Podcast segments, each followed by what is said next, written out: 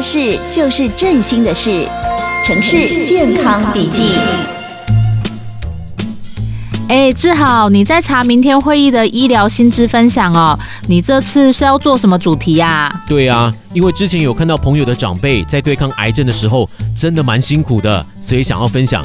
癌症治疗的过程有什么食物是可以有帮助的？其实接受化疗的过程会杀死很多正常的细胞，正需要补充蛋白质和充足的营养，帮助身体恢复。但有时候真的又会影响到自己的食欲，吃不下。所以呀、啊，首要的目标就是要维持体重，补足热量、蛋白质为首要目标。其实只要吃得下都可以，包含红肉、鱼肉、鸡肉、鸡蛋、豆类、奶制品都可以吃哦。哦，是哦。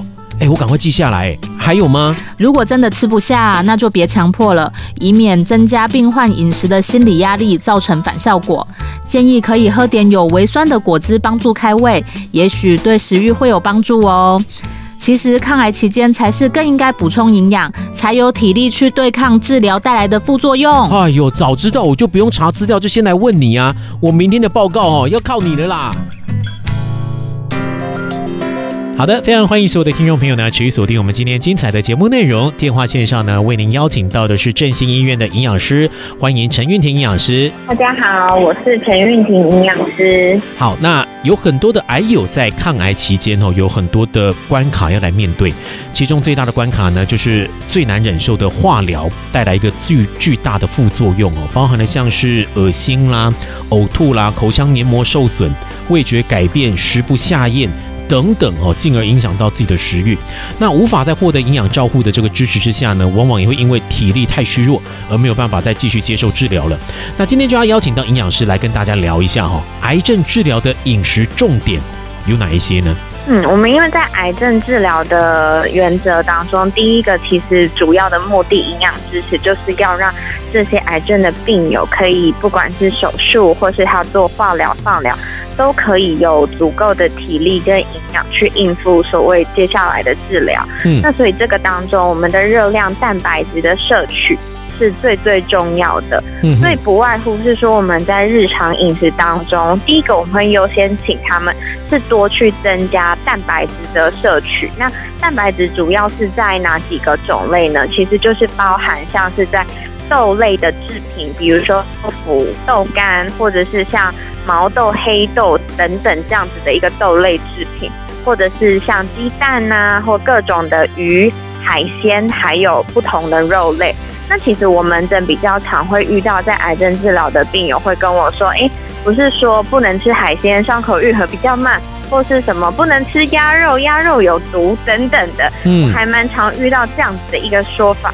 那其实就营养支持的这个角度来看，这些都是好的蛋白质来源。嗯，那除非是说你可能有一些过敏的食物部分。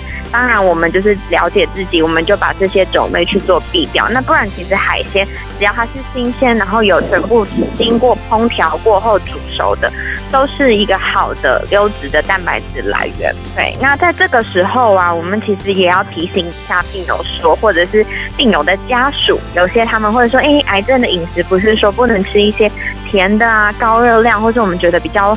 没有那么健康的食物，比如说我还会叫我的病呃病人去吃冰淇淋，嗯哼，像因为有一些是可能吞咽困难啊，或者是他味觉有改变的这个时候，他可能吃固体的食物比较不容易，这时候我就会建议他们用流质，或者是像比如说冰淇淋啊、优格啊、豆花啊这样子的一个点心，少量多餐去增加它的一个热量跟蛋白质的营养补充。所以其实在这个时候我们。